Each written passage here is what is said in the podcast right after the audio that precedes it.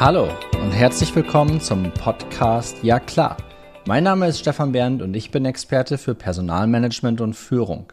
In der heutigen Podcast-Episode darf ich Oliver Dreber begrüßen. Oliver ist Geschäftsführer der Harado Institut für Wachstum und Experte für Haltung. Harado bedeutet der Weg zur Mitte. Als Weg zu dieser Mitte hat er einen eigenen Ansatz entwickelt, der neurowissenschaftliche Erkenntnisse mit fernöstlichen Weisheitsprinzipien vereint.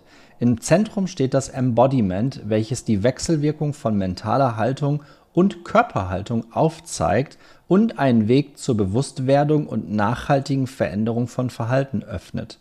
Die Reifung der Persönlichkeit, das personale Wachstum ist wesentliches Ziel in der Zusammenarbeit mit Führungskräften, Teams und Organisationen.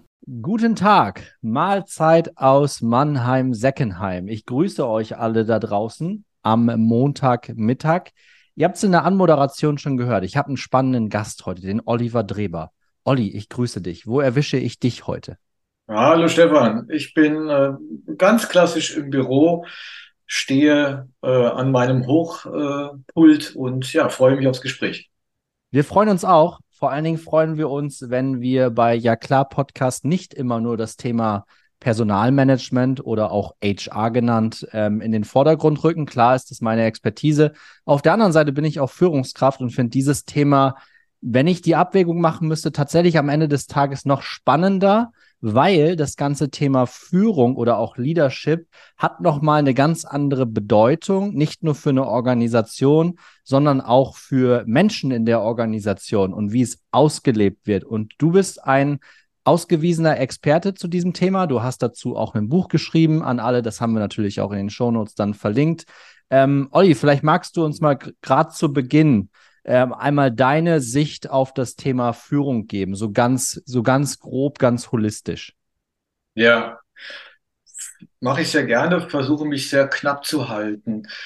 Ähm, Führung hat für mich, beginnt für mich immer bei mir selbst.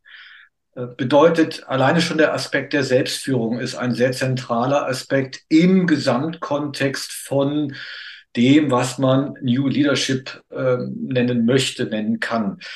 Was heißt Selbstführung? Selbstführung bedeutet für mich, dass ich eine ja, gewisse Achtsamkeit, eine gewisse Wahrnehmungsqualität mir selbst gegenüber entwickle bedeutet insbesondere, dass ich äh, die Fähigkeit ausbilde zu erkennen, was ich für Bedürfnisse habe. Also was brauche ich erstmal ganz grundlegend als Mensch, um überhaupt quasi meine Potenziale ähm, abliefern zu können. Also das ist so der, der erste wichtige Aspekt. Und äh, damit rutscht man schon sehr schnell rein in, in das, was mich ganz zentral ähm, eben interessiert. Äh, das ist das, was man gemeinhin als mentale Haltung und Körperhaltung bezeichnet.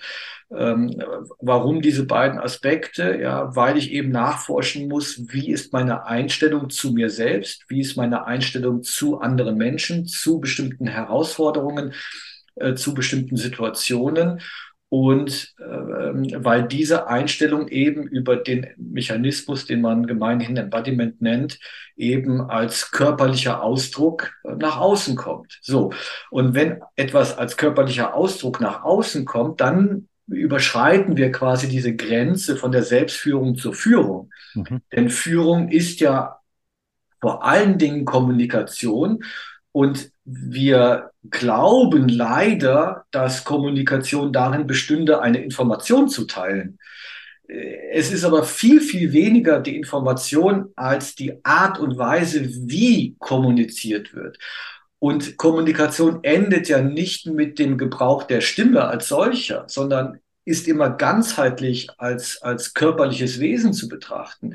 Und, und da spielt eben dann wieder ähm, das, was man dann auch gemeinhin Körpersprache nennt, eine ganz große Rolle. Wobei für mich ganz wichtig ist ähm, eben nicht der Aspekt der Körpersprache, sondern eben der Körperhaltung, weil in diesem Begriff der Körperhaltung Haltung ver äh, verankert ist und, und Körperhaltung ist der Ausdruck der inneren Haltung zu sich selbst, zu Themen, zu Personen. Genau, jetzt habe ich schon wieder lange ausgeführt. Ich hoffe, das kam so ganz grundlegend rüber.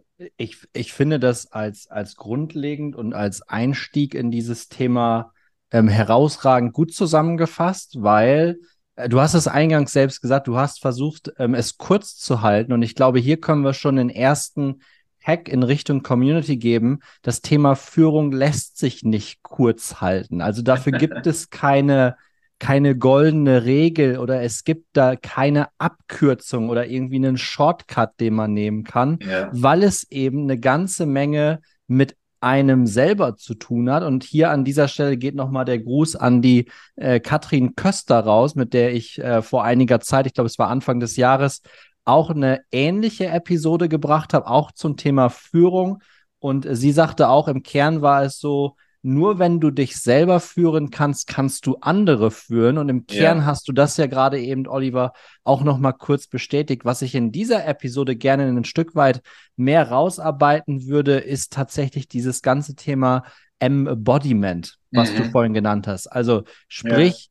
Der Transfer der körperlichen Haltung, also jetzt nicht meine fürchterliche Sitzhaltung hier an meinem höhenverstellbaren Schreibtisch. Du machst das deutlich entspannter. Du stehst, ähm, mir geht es aber eher darum, was bedeutet dieses Embodiment genau und wie kann ich das vielleicht auch wieder der Versuch mit kurzen Worten zu erklären?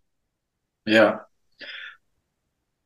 Vielleicht ganz grundlegend zum Embodiment ist ja ein, ein, ein wirkt ja ein wirkt ja wie ein sehr unwirklicher Begriff. Was soll das sein am Embodiment? Mhm. Ähm, äh, dazu eben die, die Erläuterung, dass dieser Begriff zu sagen, zu transportieren versucht, dass wir Menschen als Wesen eben verkörpert sind. Also das, was wir sind, ähm, das Geistige, äh, Klammer auf, Klammer zu, Spirituelle, ja, diese Wesenheit ist verkörpert. Also das heißt, der Körper ist ein Gefäß, ist ein Ausdruck unseres Seins. Ja, also das einfach mal ganz grundsätzlich. So, und, und ähm, jetzt haben wir Gott sei Dank die Neurowissenschaft, die, ich sage immer, das jetzt seit ungefähr 15, 20 Jahren interessanterweise auf Basis der KI-Forschung erforscht. Also im Grunde geht es um die Frage, was ist Bewusstsein? Und dann hat äh, die KI-Forschung lange geforscht und hat im Grunde immer noch kein Ergebnis. Aber zumindestens ähm, weiß man auch da, Bewusstsein kann nur existieren, wenn Bewusstsein eben eingebunden ist in einen körperlichen Rahmen. Ne? Also auch Bewusstsein muss eben verkörpert sein, um so etwas ausbilden zu können wie Intelligenz, wie Kreativität, wie ähm, Inspiration, Spontanität und so weiter und so weiter. Ähm, so, und wenn man dann ein Stück tiefer reingeht, dann beschreibt das Embodiment das, was wiederum viele große ja, sagen wir mal, Menschenmeister, ja, ähm, gerade auch der, der fernöstlichen Philosophie seit vielen tausend Jahren im Grunde predigen. Ähm, die innere Haltung, was ich vorhin sagte, die ich zu mir einnehme, muss sich in, im Körper und am Körper manifestieren. Und das Phänomen ist jetzt, dass ähm, nicht nur sich das Innere quasi im Außen ausdrückt, sondern dass wenn ich mich jetzt quasi, ähm, was ich vorhin sagte, in ähm, meiner Wahrnehmungsqualität, in meiner Wahrnehmungsfähigkeit schule, sprich, wenn ich immer mehr mitbekomme, wie gehe ich, wie stehe ich, wie sitze ich, wie liege ich, wie spreche ich, wie atme ich, wenn ich das immer stärker mitbekomme, dann kann ich anfangen, mit dem Körper zu arbeiten und meine mentale, ich nehme jetzt mal ein Wort, was ich nicht so sehr mag, aber es macht es plastisch, meine mentale Programmierung neu aufsetzen. Also ich kann über den Körper, über eine veränderte Körperhaltung, kann ich meine mentale Haltungen zu mir selbst, zu den Dingen, zur Welt, ähm, ja, neu, neu beschreiben, neu programmieren. Ja. Das hast du vorhin Neurowissenschaft mit, mit reingebracht und dass an dem Themenfeld auch schon sehr, sehr lange geforscht wird. Ich glaube, fernöstliche Weisheitsprinzipien, die gibt es schon ein bisschen länger als 15 bis 20 Jahre. Ne? Da sprechen ja. wir wahrscheinlich irgendwie von, äh, von, von Jahrtausenden. Ähm, worauf ich hinaus will, ist, Wissenschaft ist ja immer, und da zitiere ich jetzt mal Dieter Lange, der sagt, Wissenschaft ist ähm, Irrtum neuester Stand. Aber ist ja klar, kommt ja Sehr immer. schön.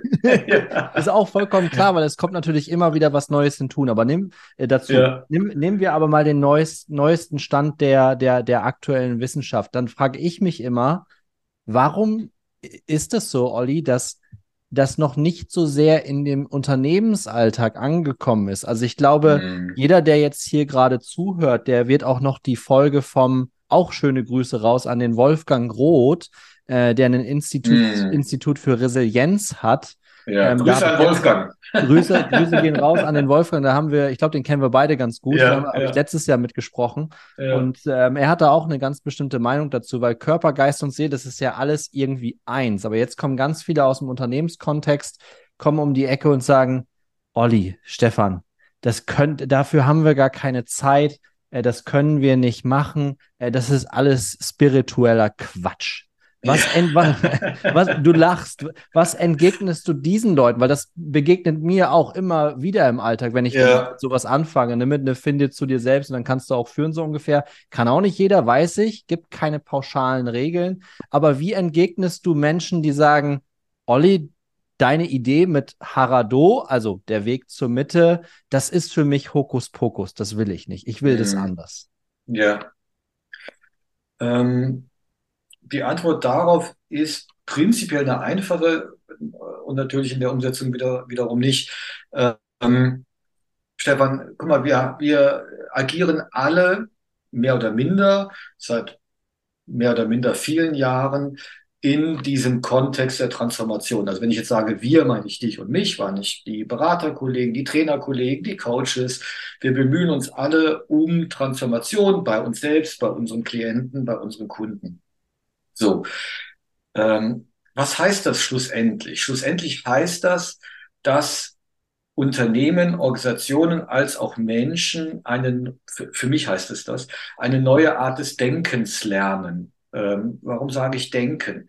Ähm, Im Grunde haben wir, hat jeder von uns in, in seinem Leben eine bestimmte Denkhaltung eingenommen. Ja, und äh, gerade im, im, im westlichen Raum, insbesondere im deutschsprachigen Raum, ähm, sind wir darin geübt worden, lineare Denkmodelle zu fahren. Also linear kausale Denkmodelle. Jetzt wollen wir transformieren. Und zwar nicht nur ein bisschen, sondern ganz elementar, ganz grundsätzlich, ganz radikal, also an die Wurzel gehend. Wie soll eine Transformation gelingen, wenn ich auf dem gleichen Denkniveau agiere? Ja, also Einstein, äh, wissen wir alle, hat das vor, weiß ich nicht, 60, 70 Jahren gesagt. Ja. Ähm, wir können Probleme nicht auf der Ebene lösen, auf der sie entstanden sind. Das heißt, ich muss in der Lage sein, meine Denkhaltung zu verändern. Und dann komme ich halt immer wieder, für mich ganz persönlich, zu dieser Frage, wie schaffe ich Veränderung? Wie komme ich an den Kern meines Brains ran, ja, an den Kern meiner Einstellung? Und da vertrete ich die Überzeugung, da kommst du nicht durch Nachdenken ran, weil Nachdenken selbst ist schon linear. Das heißt, wir müssen neue Räume öffnen, Erfahrungsräume, und der Erfahrungsraum, den wir haben als Mensch, ist der Körper. Also der Körper ist ein, ein, ein, ein Schlüssel für eine andere, für eine ganzheitliche Erfahrung, auf deren Basis ich dann wieder in das Kognitive, in das Denken gehen kann. Nur dann habe ich einen anderen Raum geöffnet, ja. Und das wäre das, was ich entgegnen würde. Ne? Also sprich, wenn du transformieren willst, brauchst du eine neue Denkhaltung. Du musst eine Fähigkeit ausbilden können, anders zu denken. Und diese Fähigkeit, die wirst du nicht rational kognitiv erwerben, sondern dazu braucht es neue Wege. Ein Weg ist das Embodiment. Jetzt könnte man sich in der Community, Community auch die Frage stellen, es gibt tatsächlich, also ich habe keinen, keinen wirklichen Überblick, ne? aber ich glaube, den hat auch keiner, weil es gibt sehr, sehr viele Experten zum Thema ähm, Führung generell. Ne? Also zwei davon haben wir jetzt schon in diesem Podcast. du hast dazu ein Buch geschrieben über wirksame Führung. Ich positioniere mich auch als Experte für Personalmanagement und Führung, wohl wissend, äh, dass ich nicht der Allmächtige bin. Ich fühle mich manchmal im Fußball so ein bisschen so, wenn es darum geht, aber das ist ein komplett anderes, anderes Thema. Kenn Ja, ich. Wenn es um Werder und so geht, dann, dann denke ich, oh Gott, da bin ich schon ziemlich weit. Nein, Spaß beiseite. Aber es gibt ja unendlich viele Experten zum Thema Führung. Und mhm. in, ich kenne keine Organisation, bei denen dieses Thema wirklich exorbitant gut umgesetzt wird. Warum sollte man dann jetzt auf das Pferdchen setzen, was du quasi jetzt gerade aufgezäunt hast? Ne? So nach dem Motto, was macht das bei dir mit den Menschen in der Organisation anders? Und vielleicht hast du für uns auch ein Beispiel aus deiner Unternehmerpraxis, wo das auch schon sehr, sehr gut funktioniert hat. Hm. Was macht es anders? Ähm, naja, jetzt, da müsste ich jetzt ein bisschen ausholen, wie ich, wir ähm, Führung in Unternehmen auch mit dem Ziel einer, einer anderen Denkhaltung, einer erweiterten Führungskultur, ähm, wie wir das implementieren. Sehr gerne. Und ähm, da gibt es für mich drei zentrale Wörter, äh, ganz einfach, ich, du, wir. Ja, da, das ist, das ist für mich ähm, auch aus der Forschung schlussendlich kommt, aus der Soziologie, ähm, ähm, der, der soziale Entwicklungsrahmen von Organisationen. Ich, du, wir. Was bedeutet das? Also wenn wir ein Wir formen wollen, auch da wieder müssen wir bei uns selbst anfangen, beim Ich. Ich, ich sollte anfangen zu verstehen, wer bin ich eigentlich? Und auf der Basis des Verständnisses, wer ich bin, da kann man dann verschiedene Werkzeuge einsetzen, zum Beispiel ähm, zum Beispiel eine Big, äh, Big Five Persönlichkeitsanalyse, Reitmodelle und so weiter, gibt es ja ganz viele Werkzeuge. Wenn ich das gemacht habe, dann kann ich auf dieser Basis auch mit diesem Werkzeug mich daran machen und mal erforschen, wer ist der andere, wer ist das Du. Und wenn ich den anderen erforscht habe auf der Basis meiner Erkenntnisse zu mir selbst, dann muss ich zwangsläufig quasi ein Wir entwickeln. So. Damit das alles nicht rein kognitiv geschieht, sondern ich eben diese Erfahrungsräume habe, brauche ich den Körper. Und wenn ich jetzt den Körper in diesen Entwicklungsprozess integriere, dann kann ich Ankerpunkte bilden. Und diese Ankerpunkte sind so tiefgreifend, sind so nachhaltig, dass sie eben wirken. Und zwar auf die Person als auch auf die Organisation. Ja. Was heißt das, was heißt das konkret? Ähm, was ich immer wieder erlebe in, in diesem Programm ist, wir arbeiten beispielsweise mit Big Five, dann bekommen die, ähm, dann bekommen die Teilnehmer, Teilnehmerinnen ihre Analysen, äh, beschäftigen sich zum ersten Mal mit ihren Dimensionen, zum ersten Mal mit ihren Facetten und dann entwickeln sich, wie soll ich sagen, gewisse Sprachspiele, ja, im Sinne von, ähm, dass ein Verständnis aufgebaut wird. Ah, guck mal, ich habe eine, eine Facette, die nennt sich Disziplinorientierung. Das heißt, für mich ist ähm, Disziplin, ähm, die Orientierung an Genauigkeit, an Klarheit, an Pünktlichkeit, an Wiederholung und so weiter, das ist für mich wichtig. Jetzt finde ich die gleiche Facette in einer anderen Person ähm, und fühle mich dann zu dieser Person schon mal verbunden. Okay, wunderbar. Und es beginnt eine spielerische Auseinandersetzung. Das heißt, ah ja, der Frank oder die Susi mit ihrer Disziplinorientierung. Ähm, und alleine dadurch, dass das schon mal passiert, entsteht so etwas wie Verbundenheit. So, und jetzt kann man Disziplin wieder auf die Körperebene transportieren und sich Übungen, also wir überlegen uns dann Übungen, mit denen wir auf der Körperebene anzeigen, was bedeutet Disziplin? Wie zeigt die sich? Wie fühlt die sich an? Disziplin kann Struktur geben, kann ähm, Kraft geben, auf der einen Seite, das wären, sagen wir mal, jetzt positive Aspekte. Disziplin kann allerdings auch ähm, Stress erzeugen, kann Anstrengung sein, kann äh, Limitierung und Druck erzeugen. So. Und in diesen Bereichen sind wir nicht mehr kognitiv. In diesen Bereichen sind wir auf der Gefühls-, auf der Wahrnehmungsebene. Und wenn ich das jetzt körperlich erfahre für mich selbst, oh man, ich war immer so disziplinorientiert und jetzt lasse ich das mal los. Jetzt gehe ich mal in die Nicht-Disziplin rein. Ich probiere mich mal aus quasi in Freiheit. Dann habe ich einen Lerneffekt. Dann habe ich eine Erfahrung. Diese Erfahrung kann ich jetzt wieder mit meinem Du teilen. Und aus dem Dich und aus dem Du kann dann das Wir erwachsen. Also so ungefähr sieht das aus und das ist, das ist, würde ich sagen, oder das sind die Vorteile, wenn man eben den Körper mit integriert.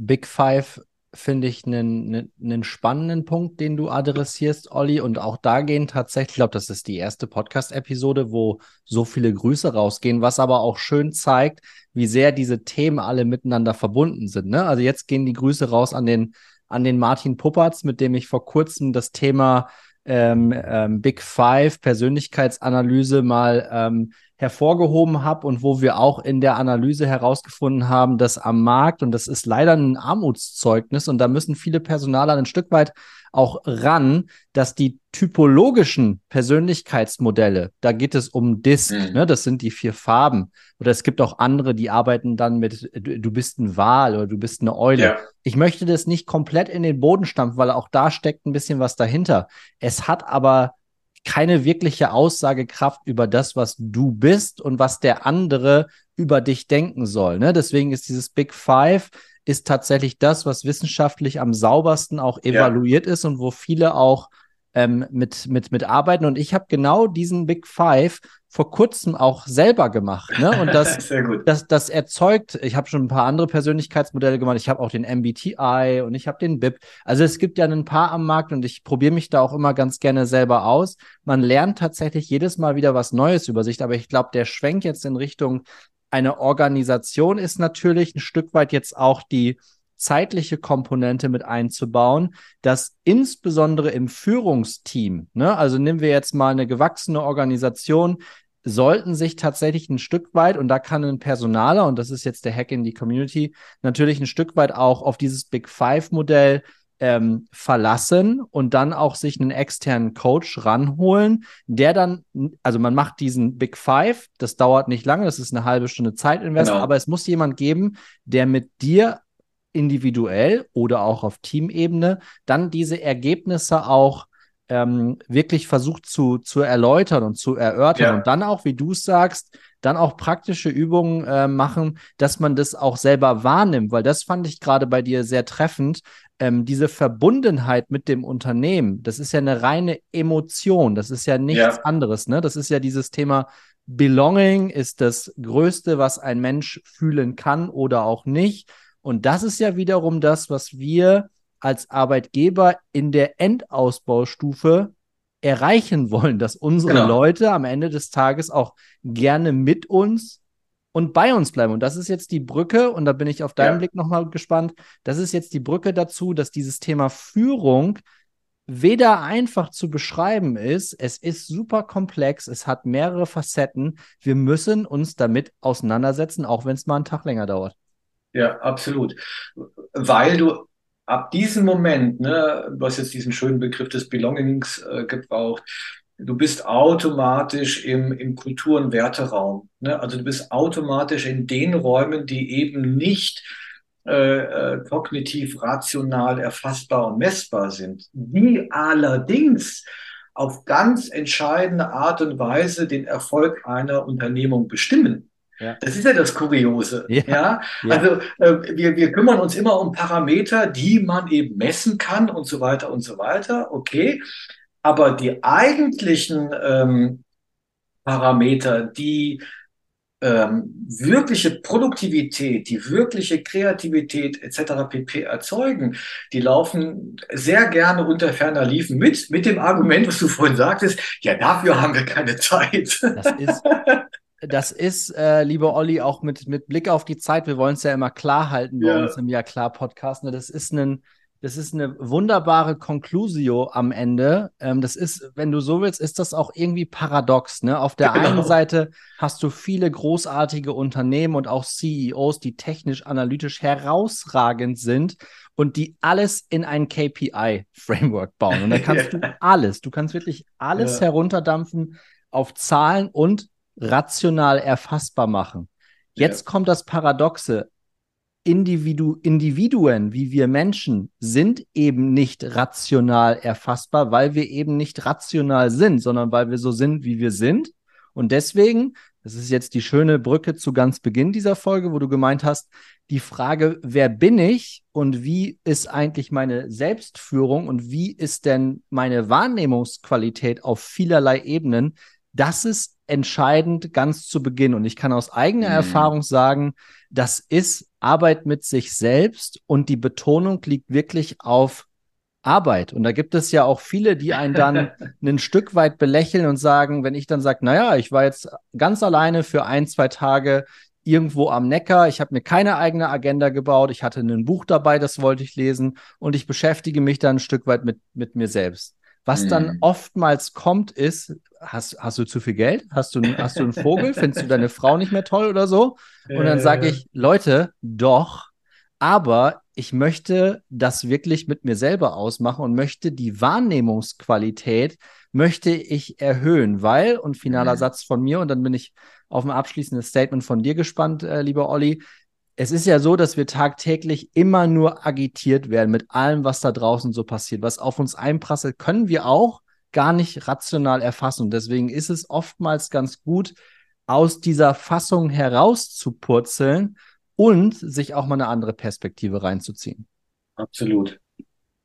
Ja, kann ich, kann ich gar nicht so viel oder möchte ich gar nicht so viel ergänzen. Ich bin, bin da vollkommen bei dir. Die Beschäftigung mit sich selbst ähm, bedeutet in den Spiegel schauen ne? und ähm, dann vielleicht auch nochmal die Taschenlampe nehmen und dahin leuchten, äh, wo es dunkel ist, wo es weh tut. Dann, ja. da bist du richtig. Ja, da bist du richtig und genau da muss man dann noch, das ist dann auch wieder das Thema Mut, dann muss man auch dazu bereit sein, ein Stück weit weiter reinzugehen, auch wenn es weh tut. Und das ist jetzt wieder die Brücke und das ist dann auch die letzte Brücke für heute, ich verspreche es. das ist die Brücke dann auch wieder zu einem Unternehmenswachstum. Ne? Also ja. Unternehmenswachstum funktioniert nur, wenn das persönliche Wachstum quasi ähm, inhärent mit einhergeht. Das funktioniert sonst einfach nicht. Und da mit sich selber zu beschäftigen, das ist auch jetzt der Hack zu den Unternehmen dann, ähm, liebe Personaler, so kann man auch mit CEOs argumentieren. Ähm, das ist am Ende des Tages dann auch wirklich man kann es dann versuchen, rein monetär runterzudampfen, ne? aber wenn ich wirklich eine Führungsmannschaft aufbaue, die in der Lage ist, sich gegenseitig nicht nur zu respektieren, das ist sowieso mal die Grundlage für alles, aber die, die auch genau wissen, ah, der Olli tickt in diesen Situationen so, weil ja. Der Stefan ist eher der Ideentyp, deswegen hat er auch alle fünf Minuten irgendwas Neues in seinem Helm. Das ist einfach eine Ideenperson und der meint das gar nicht böse und findet alles dann dadurch nicht. Also das sind Dinge und da beschäftigt man sich in allererster Linie mit sich selber und ich meine, wir können ja jetzt mal auf die Uhr gucken. Ähm, vielleicht gönnt ihr euch diesen Podcast, keine Ahnung, auf dem Weg zur Arbeit. Blockt euch doch mal 30 Minuten in eurem Kalender weg diese Woche und beschäftigt euch mit euch selber und dann ruft er den Olli oder mich an und verratet uns, äh, was dann dabei rausgekommen ist. An der Stelle, Olli, danke dir für deine Insights, danke dir für dein, für dein Fachwissen, aber insbesondere auch für deine Zeit. Ähm, da waren viele, sehr, sehr viele schöne Hacks für unsere Community drin. Ich danke dir. Ich danke auch, Stefan. Auf bald. Bis ciao, dann. Ciao. Tschüss ciao. zusammen.